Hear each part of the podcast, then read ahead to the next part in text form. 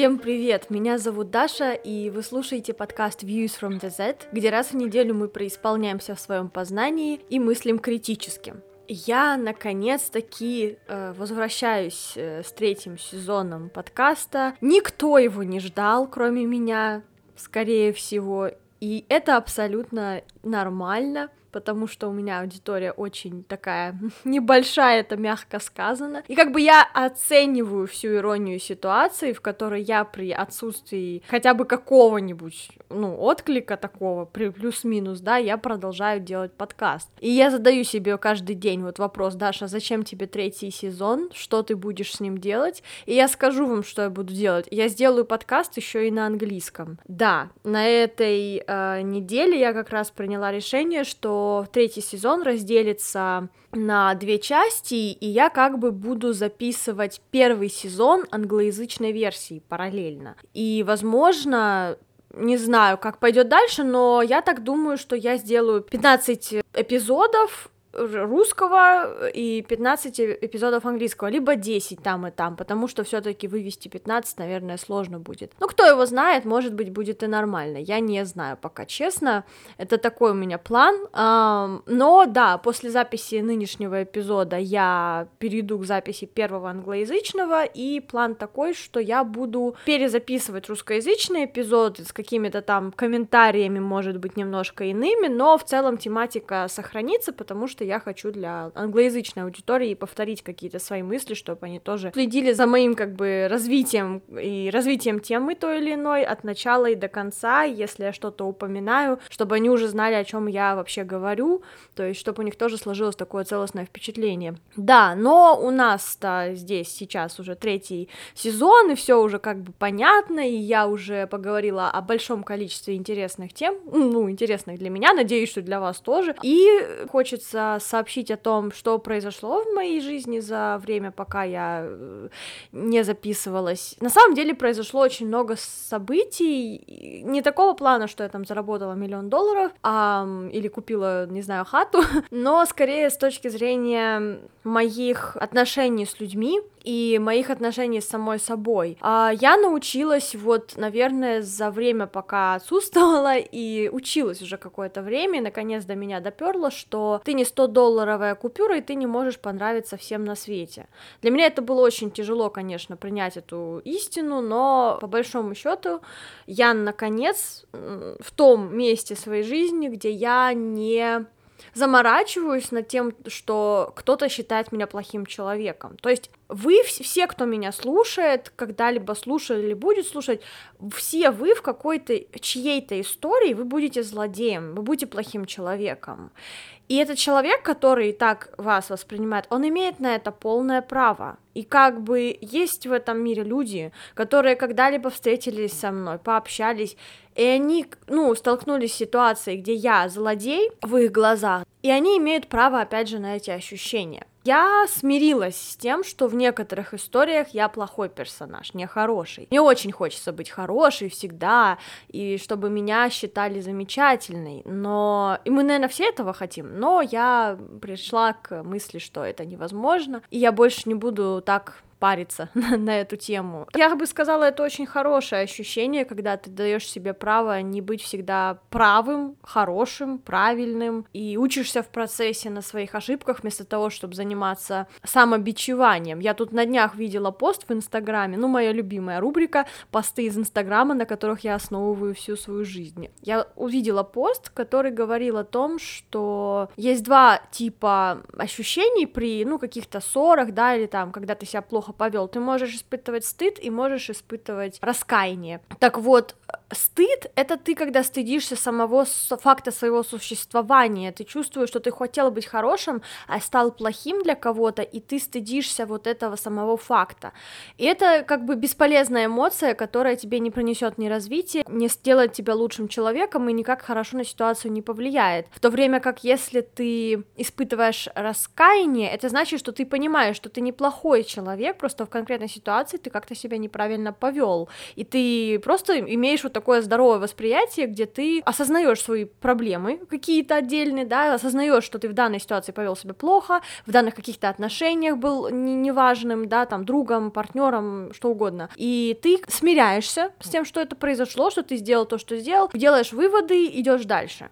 Это два разных ощущения, и второе помогает тебе двигаться дальше. В первом чувстве ты застреваешь, поэтому Желательно, конечно, не застревать надолго в самобичевании и даже в, в раскаянии. Это нужно проживать, но жить с этим всю жизнь нет, нет, наверное, никакого смысла. И вот я как раз сейчас в той стадии, где я, столкнувшись с, и со стыдом, и с раскаянием, сравнила эти два чувства и поняла, что раскаяние пришло, и оно оно сделало, помогло мне сделаться более глубоко чувствующим и понимающим себя человеком. Я думаю так.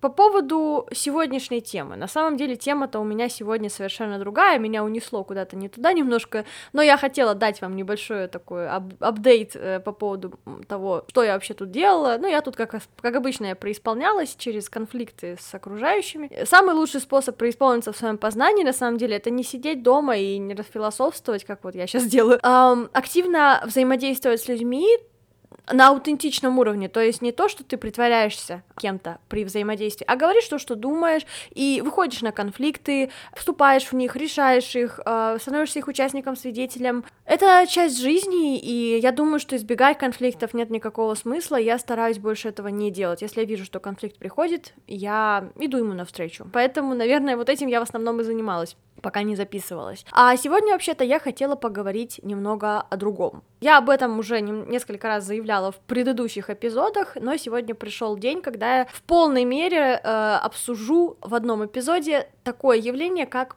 ПМДР, то есть предменструальное дисфорическое расстройство. Скорее всего, шансы велики, что вы никогда этого э, словосочетания, этого сокращения никогда не слышали. Я-то думала, что оно действительно такое редкое, но врачи-то в курсе. Но вот спойлер, они тоже не очень знают. Вообще историю расскажу с самого начала, как бы, чтобы мы все понимали, как это все вообще случилось и произошло. Где-то около года назад я впервые испытала такие не очень хорошие изменения в плане ПМС. То есть обычно ПМС у меня протекал таким образом, что я чувствовала некие перепады настроения, ну такую классику, знаете, перепады настроения, какие-то позывы, не знаю, скушать чуть больше, чем обычно, наверное, может быть, тягу к сладкому в большей степени, некую такую, да, злость, может быть, в большей степени, опять же, ну такое, знаете, перепады, а главное боль боль у меня, ну, менструальная, вот это вот, вот эти спазмы,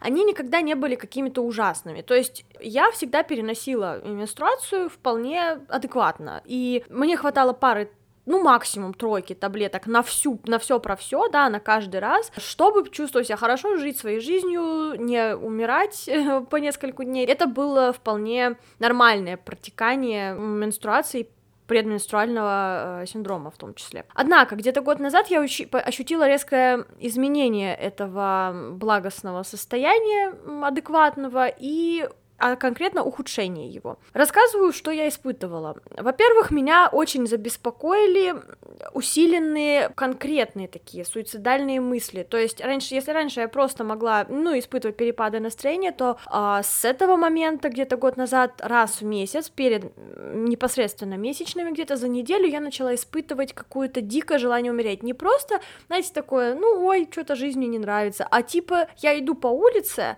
и у меня появляется какая-то такая такая дикая тревожность, вплоть до того, что руки трясутся и глаз дергается, и я начинаю вся ощущать себя как бы в такой панике, мысли спутаются, и я прекращаю мыслить адекватно, вместо этого я начинаю думать только об одном, как я хочу, чтобы это все закончилось, то есть что, как я хочу закончить существовать, Про, потому что это, в этот момент это кажется мне единственным доступным быстрым решением. И мне начинает в голову мысли, буквально лезть мысли о том, как я могу закончить свою жизнь прямо сейчас. Это страшно, потому что я могу в этот момент быть где угодно, но чаще всего это был, ну, вечер. Э, я также заметила, что примерно примерно днем дня, когда первый такой приступ появляется, я испытываю какое-то экзальтированное такое состояние, где я такая, вау, все классно, боже, как же я люблю жизнь, а ближе к вечеру того же дня я испытываю, опять же, падение депрессивное, вот настолько состояние, что действительно хочется, ну, хоть ляг и помирай, вот серьезно. Э, я не преувеличиваю, когда говорю, что я действительно желала себе смерти в эти моменты. И я думаю, что это на самом деле не такая редкость, как может показаться, просто не все понимают, не все знают, а, как это идентифицировать, что это такое на самом деле. И я чувствовала себя отвратно. Но, кроме того, помимо вот этого психологического аспекта, у меня усилилась и боль. То есть, если раньше я, опять же, вот справлялась двумя-тремя таблеточками за все про все, да, за весь, за всю менструацию и предшествующие ей дни, когда тоже подтягивает живот. Уже год мне приходится есть очень много обезболивающих э, препаратов, ну, я принимаю ибупрофен конкретно, и вот мне приходится съедать за день, за сутки первые дни менструации, первый и второй день, ну вот в первый день я могу съесть 6 таблеток, а это, насколько я знаю, за 24 часа должна быть максимальная доза. Я, возможно, ее даже превышаю, честно, но я не рекомендую, конечно, так закидываться, просто я, когда я вам говорю, что я не могу без этого жить, я имею это в виду. Я не фанатка закидываться таблетками без какой-либо на то причины, просто так по приколу, естественно, но в этой ситуации я действительно, когда я экспериментировала с дозой, так сказать, и пыталась не принимать столько много, ну, меня буквально тошнило от боли, у меня было дикое головокружение, и я была на грани того, чтобы упасть в обморок. Вот такая ситуация. В общем, около полугода я испытывала такие вот э, тяжелые симптомы. Вы знаете, самое интересное, что я была настолько прив... я привыкла к боли, как женщина. Вот женщин с детства учат, что вся их жизнь это боль. Расставание, блин, с этой девственностью это боль, менструация боль, рождение ребенка боль. То есть боль, она как бы уже вшита в наше, ну не знаю, в наше подсознание, что боль это для женщины естественно, и поэтому, когда вот я стала испытывать эти, эти симптомы, я ага, такая думаю, ну это, наверное, просто ПМС, такова моя женская доля. Было, конечно, э, нельзя так затягивать, но я почему-то думала, что это, ну, норма, хотя мне уже мои друзья говорили, что, слушай, что-то нифига это не норма, если ты каждый месяц попадаешь в такую ситуацию, где ты, во-первых, ну, психологически себя чувствуешь отвратно, приятно, во-вторых, ты физически плохо переносишь, у тебя такие боли. И вот э, спустя полгода увещеваний со стороны друзей непосредственно и моего бывшего молодого человека, я приняла решение, что нужно разбираться с этой ситуацией и обратилась к специалистам, в поликлинику. Я решила попробовать все варианты. Сначала я пошла к бесплатникам, и Ничего хорошего мне там не сказали. Сделали осмотр, сказали, что нужно взять кучу анализов. Я ходила там, делала эти анализы крови, я не знаю, чего угодно. В общем, проволандалась я так с этими анализами где-то примерно, ну, несколько месяцев, короче. Потому что я ходила к, гинек- к гинекологу, потом к гинекологу-эндокринологу. И всем говорю, у меня кажется, у меня ПМДР, да, и как бы пытаюсь им сказать, что вот мне кажется, вот у меня такой диагноз. Не говорю, что это обязательно так, но, блин, рассмотрите, пожалуйста, эту ситуацию и что с ним можно делать. Конечно, параллельно я вела свое собственное независимое расследование. Кстати говоря, незадолго до того, как у меня впервые проявились эти симптомы, я слушала подкаст, в котором женщина рассказывала, что женщина это с ПМДР, я тогда впервые узнала об этом понятии, и женщина это рассказывала о том, каково, как ей живется. Она как раз рассказывала про вот несколько пиков э, до начала менструации, про то, что у нее суицидальные мысли появляются, что ей никто не может помочь. Диагноз поставили только через несколько десятков, по-моему, лет ей, если я не ошибаюсь. В общем, это было ужасно, и она, она рассказывала об этом довольно честно, и это мне очень понравилось, что она решила этим поделиться, а теперь это стало для меня такой опорой, потому что я поняла, что, возможно, я столкнулась с подобным моментом. ПМДР может быть с тобой всегда, может появиться в какой-то момент твоей жизни, вот, видимо, мне повезло в 20, 23 года, ну или когда мне было еще 22 даже, я думаю, началось, а мне повезло где-то примерно вот после 20 только.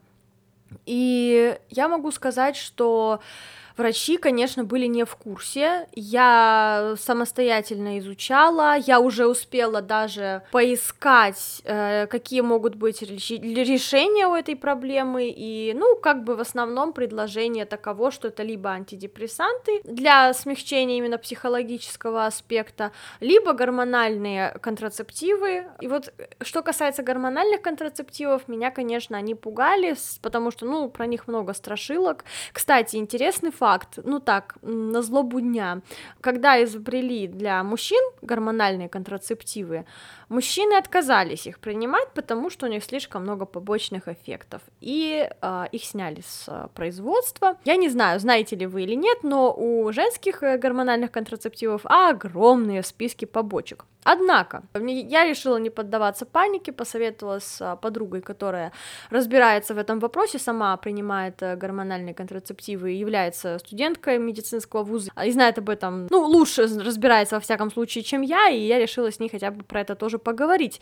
На что она мне, кстати, сказала, что когда много побочек у препарата, это не потому, что он такой ужасный, а просто потому, что он хорошо изучен. И даже не одна подруга, мне это, наверное, ну, две подруги сказали, по-моему, если я не ошибаюсь. В любом случае, Э, обе эти девушки меня подтолкнули к тому, чтобы все-таки попробовать, и я им за это очень благодарна. Конечно, неосведомленность врачей меня немного расстроила и смутила. Потому что, когда я говорила им про ПМДР, они меня не слушали, они считали, что я несу какую-то дичь, и даже отправили меня к психологу, ну, на всякий случай. Я не думаю, что из-за того, что я пыталась им втереть что-то про ПМДР, а просто чтобы проверить, не знаю, какой-то психологический момент, ну, может быть, посмотреть, нет ли у меня биполярки или что-нибудь такого. Кстати, что интересно, потом, когда я психологом общалась, она мне сказала, что по описанию то, о чем я говорю, очень похоже на биполярное расстройство. В рамках этой недели до месячных и в первые дни э, я реально испытываю такие состояния экзальтации, да, то есть мании как таковой, а потом испытываю такой негативный пик, э, когда я в депрессивном так, так называемом вот эпизоде буквально.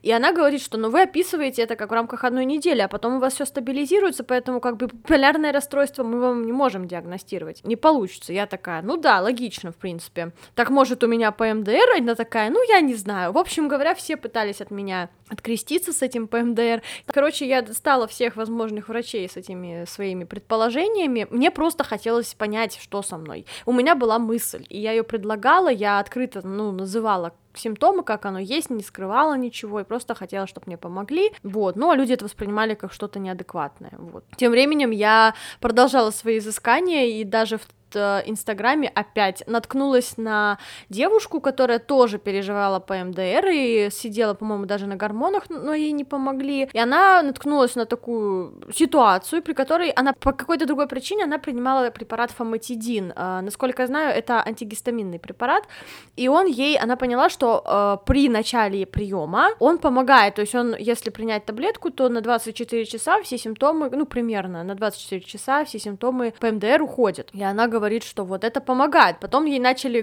писать, что да, это реально так, он работает.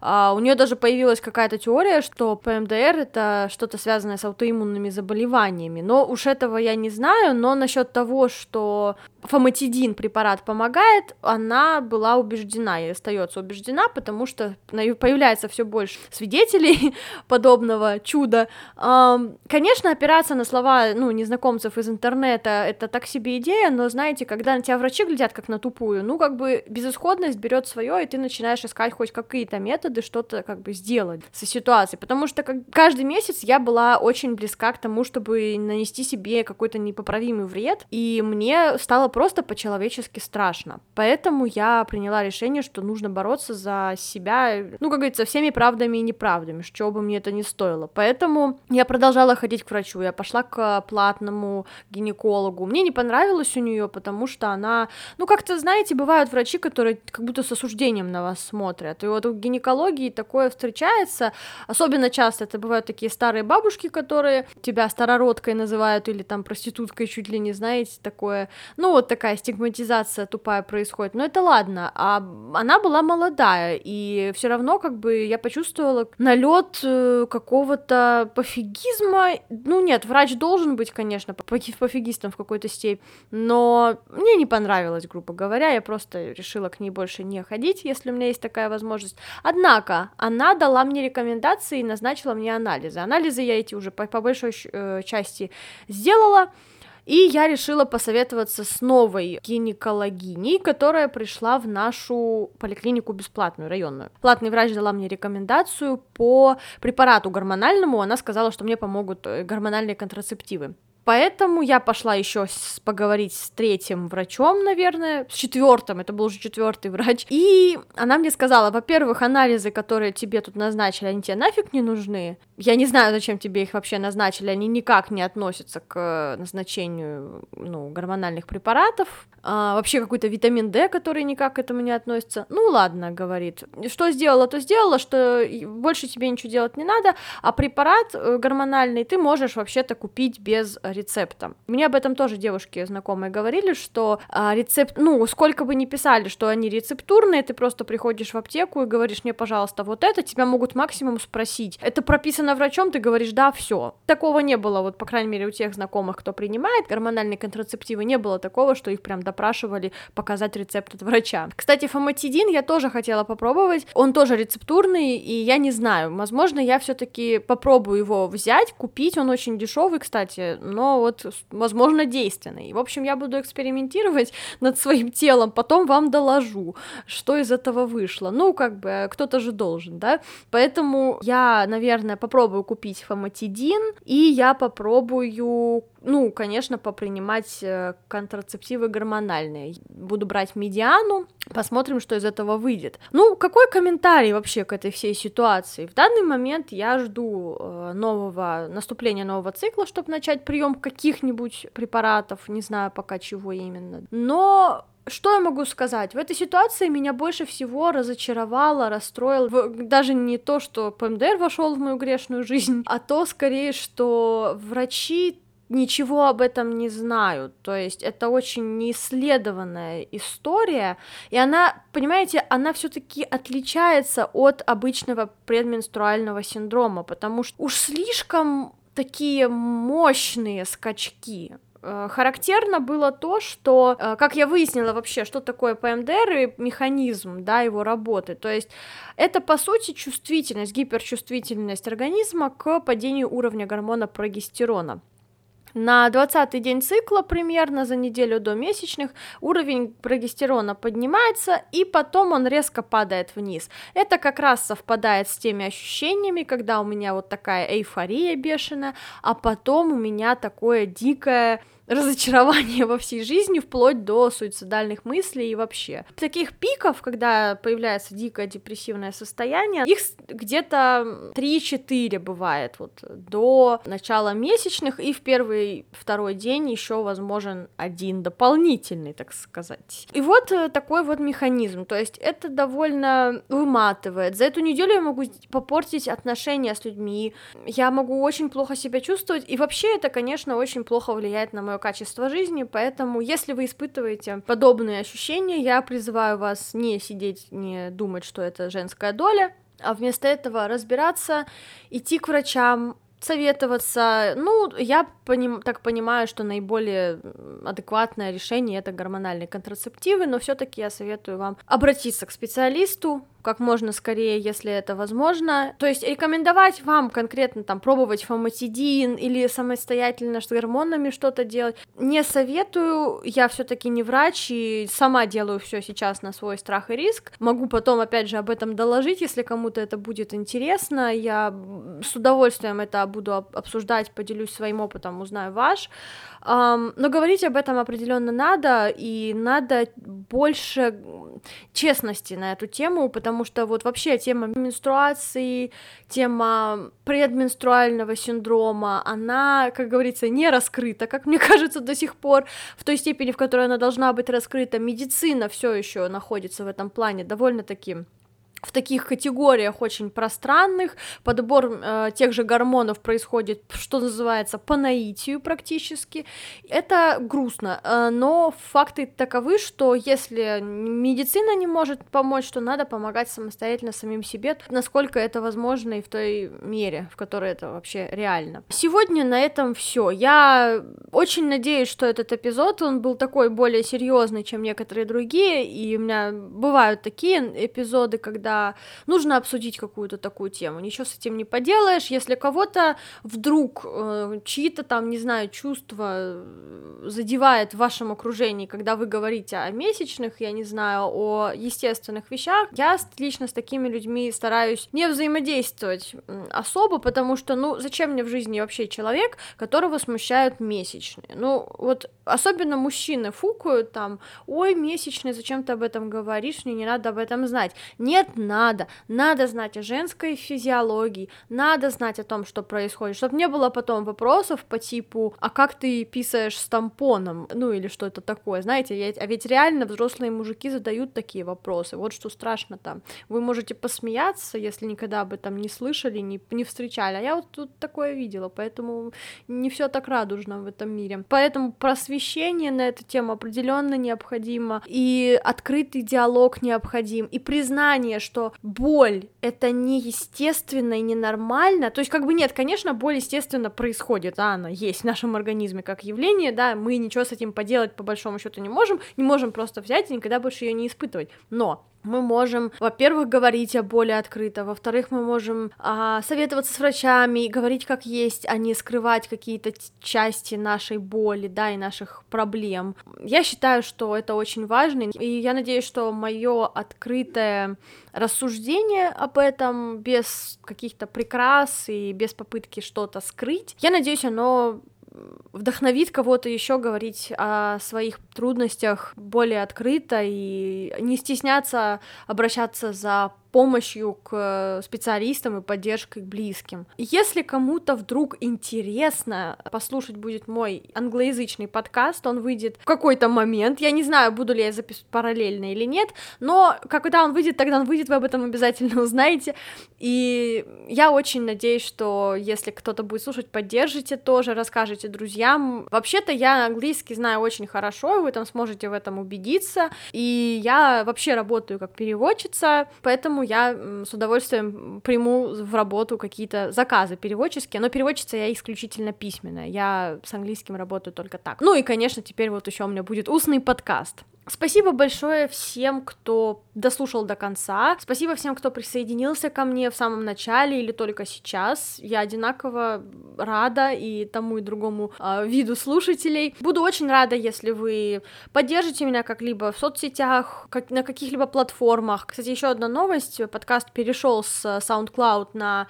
Anchor, другой как бы хост и теперь на SoundCloud эпизодов не будет, ну, они там останутся какие-то, которые можно бесплатно загрузить, но в основном эпизоды будут э, теперь висеть на Энкоре, и оттуда уже будет происходить распространение по различным платформам. А в остальном все платформы остаются как есть на своих местах, правда, еще Энкор э, с барского плеча добавил подкаст на Spotify, но так как я в России живу, я лично не могу сейчас, э, ну, на Spotify слушать подкасты, и очень жду момента, когда смогу, потому что там много моих любимых подкастов, и даже эксклюзивы есть для Spotify, которые мне очень-очень хочется послушать, честное слово. В общем, как только станет доступен на Spotify, конечно, об этом сообщу. Но а в остальном все по-прежнему. Подкаст висит на Яндексе, ВКонтакте, на Pocket Casts, на Ютубе, на Apple Podcasts. Если вы можете оставить на Apple Podcasts мне какую-нибудь там оценочку хорошую, оставьте, буду очень благодарна. На Роксбоксе мы есть, и, конечно, незабвенный Инстаграм. Сейчас я там пощу в основном всякие мимасы, но с началом выхода эпизодов, наверное, опять вернусь к какому-то рассуждению философскому. Да, еще там есть всякие вопросы дня, на которые вы можете отвечать со своими друзьями в каких-нибудь диалогах, там, лично или в переписке, ну, чтобы немного разнообразить свои диалоги, свои разговоры и преисполниться в своем познании немножко. Мы с вами услышимся, как обычно, через неделю. Русскоязычный подкаст продолжит выходить раз в неделю, да, как бы вот с сентября 10 или 15 выпусков я сделаю, посмотрим, если я не, сум... не сойду с ума с двумя подкастами. Очень надеюсь, что нет. А потому что мне до сих пор вот реально это нравится, я знаю, что если меня люди слушают, то их немного, но мне это приносит удовольствие, поэтому делать я это точно продолжу. Всем спасибо и пока.